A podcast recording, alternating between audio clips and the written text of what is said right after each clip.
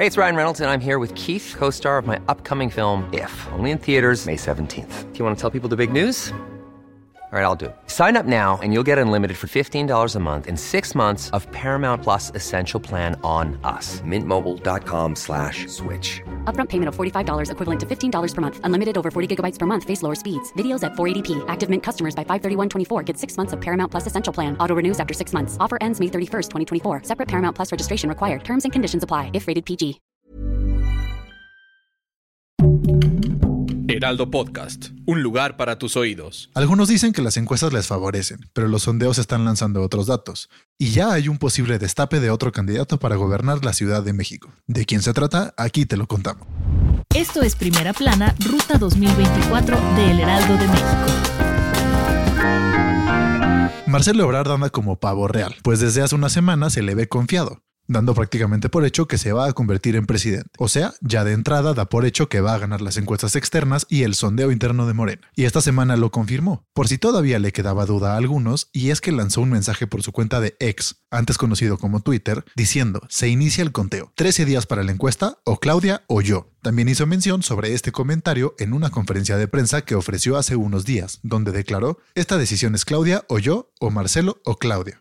Su servidor ha estado insistiendo en que la cuarta transformación tiene un cimiento muy importante, pero tenemos que ir a otro nivel. ¿Y las demás corcholatas qué? En la contienda también están presentes Adán Augusto López, el senador con licencia Ricardo Monreal y el diputado del PT Gerardo Fernández Noroña, y el senador del Partido Verde Ecologista de México Manuel Velasco. Solo nos queda esperar los resultados de la encuesta que se darán a conocer el próximo 6 de septiembre. Y ahí sí, ya veremos si a Marcelo se le cumple obtener la candidatura oficial por la presidencia, y ya después veremos si gana el puesto. ¿Tú qué opinas? ¿Crees que Ebrard tiene mayor posibilidad de convertirse en candidato? Te leemos en las redes de El Heraldo de México o déjanos tu opinión en la sección de comentarios de este episodio. ¿Qué corcholata será la ganadora de las encuestas de Morena? Si quieres estar bien informado sobre las elecciones del próximo año, no te pierdas la cobertura Ruta 2024 a través de todas las plataformas de El Heraldo de México.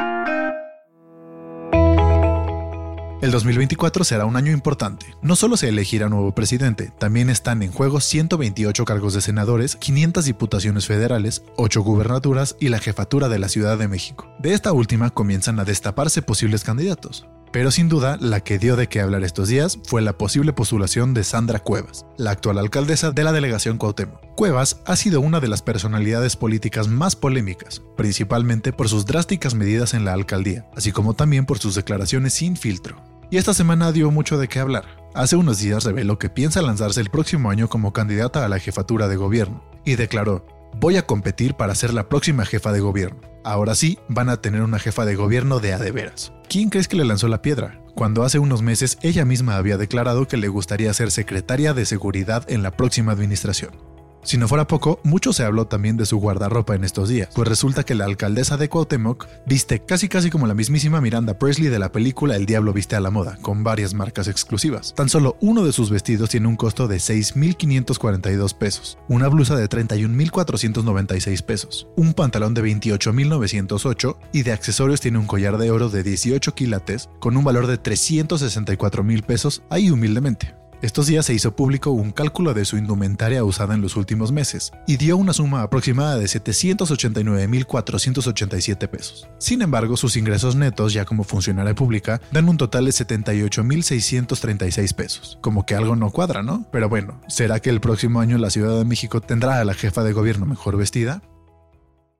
Se habla mucho de Marcelo y Claudia, y que son los favoritos en las encuestas, pero por ahí anda alguien que también está sobresaliendo, y ese es Adán Augusto López. Recientemente el Heraldo de México y la encuestadora Poligrama realizaron un sondeo de preferencia sobre qué corcholata sería el mejor candidato de Morena a la presidencia de México. Se realizaron dos encuestas, la primera entre el público en general, y la segunda con militantes de Morena, y los resultados estuvieron así. Claudia obtuvo el primer lugar entre morenistas y población abierta con el 29.8% de las preferencias, mientras que el segundo sondeo también posicionó a Sheinbaum en primer lugar, pero ahora con el 30.4%. Pero la sorpresa fue que ella le siguió a Dan Augusto en el segundo lugar, obteniendo el 23.3%. Recordemos que esta segunda recolección de datos se dio entre militantes de Morena, así que dentro del partido los resultados cambian y puede influir en la elección del candidato. Conoce los resultados completos de las demás corcholatas de Morena realizadas por el Heraldo de México y Poligrama. En la caja de información de este episodio te dejamos el link para que vayas directamente a leerlo.